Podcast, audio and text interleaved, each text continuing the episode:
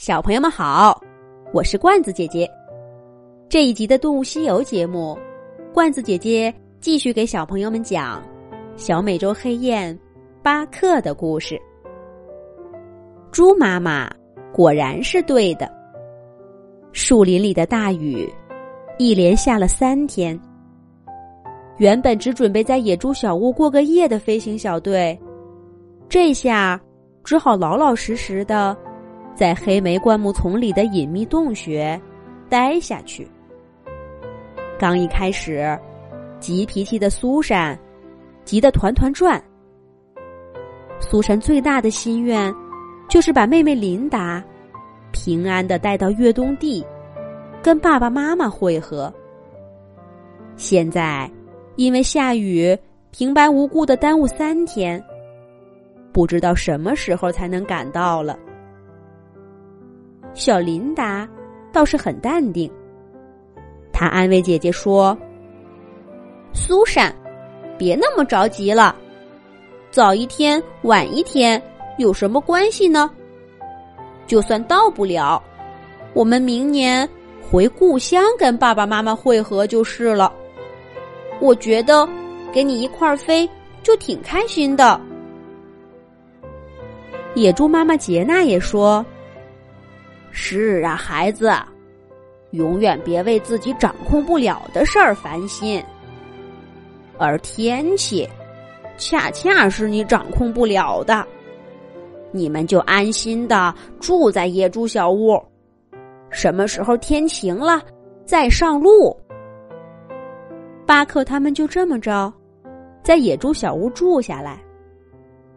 反正也走不了，不如好好休息。养好精神，出发以后飞得快点儿，把进度赶回来。除了睡觉，巴克他们也听野猪一家讲了许多故事。他们住的这个野猪小屋，建起来有年头了。最初这里是狐狸的家，后来这一带的日子变差了，狐狸一家搬到城里去住。杰娜的外婆对洞穴进行了扩建改造，装修出十几个房间，又在每个房间里铺上干爽的草垫子。杰娜的外婆在这里生儿育女，把这个家一代一代的传下来。杰娜已经在这儿生了三十六个孩子，她教会每一个孩子。如何建造属于自己的家？孩子们长大以后，也都住在这附近。还有杰娜的兄弟姐妹们，野猪是很讲亲情的动物。杰娜和亲戚们保持着密切的往来。当然啦，这不包括那些刚成年的男孩子们。在野猪家族，男孩子们。注定要像个独行侠一样，去探索外面的世界。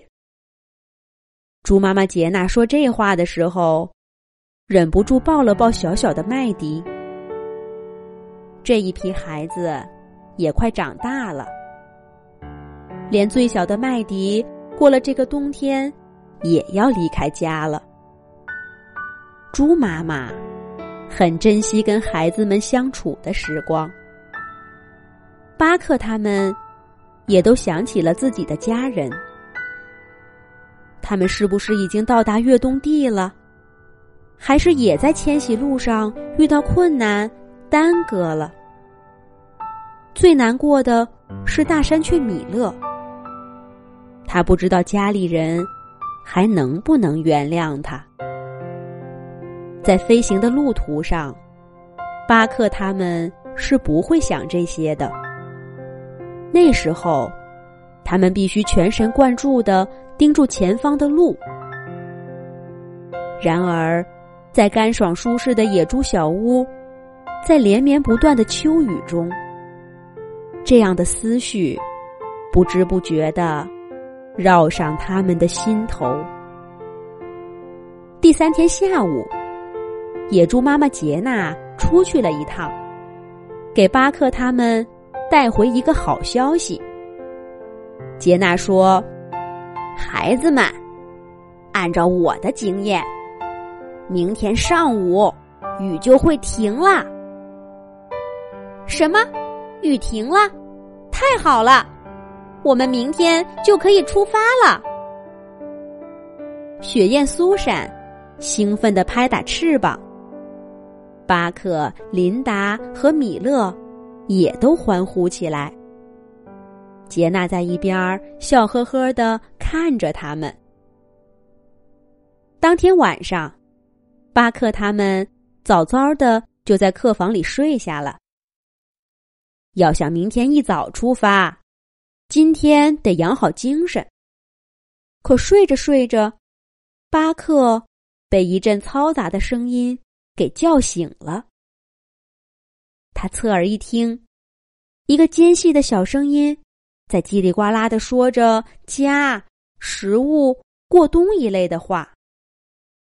几只野猪闷声闷气的反驳他。苏珊、琳达和米勒也都醒了。四只小鸟推开客房的门儿，穿过客厅，沿着通向路口的通道走了一截儿。看样子，雨已经停了，不再有水珠从洞口飘进来。巴克他们看到一群老鼠，正隔着下坡路尽头的水坑。跟野猪们激烈的争吵着，领头的小老鼠叉着腰，气哼哼的说：“就是你们，你们偷走了我们过冬的粮食，还把我们的家给毁了，你陪我，陪我！”野猪妈妈杰娜耐心的解释说：“我想你们搞错了。”的确有野猪会去老鼠家里偷东西吃，但那一定不是我们家的孩子。我们从不做这样的事儿。小麦迪也在一边帮腔：“就是，我们家的食物都是我们辛辛苦苦采回来的。”可是小老鼠们不依不饶：“就是你们，就是你们！”一只小老鼠跳起来，指着杰纳三个大儿子吉姆、兰德和卡特说道：“是他是他，还有他！他们昨天带回来的食物，就是从我们家偷的。吉姆他们昨天傍晚的确带回不少食物，连着下了三天雨，家里的存粮不多了。”吉娜让孩子们出去看看，可没想到老鼠竟然找上门了。杰娜看着吉姆说道：“孩子，你快告诉他们，这只是一场误会。你们带回来的粮食跟这些老鼠没关系。”然而，吉娜却让人意外的沉默了。眼神有些躲闪。兰德和卡特都看着哥哥。最终，吉姆终于鼓起勇气，迎上杰娜的目光，说：“妈妈，这些粮食的确是从老鼠家抢来的。”还没等杰娜反应过来，老鼠家族先沸腾了。看吧，小偷自己都承认了。偷我们的吃的，还拆我们的房子。今天你们得给个说法。杰娜难以置信的看着眼前的孩子，吉姆辩解道：“妈妈，我们一大家子要吃饭。麦迪受了伤，更得补身体。还有。”吉姆看了一眼巴克他们，接着说。还有这几位朋友，今年又不是丰收年，我们去哪儿找这么多食物啊？难道看着大家一块饿肚子吗？野猪吉姆一口气说了许多，可他的说法，野猪妈妈能接受吗？下一集，罐子姐姐接着讲。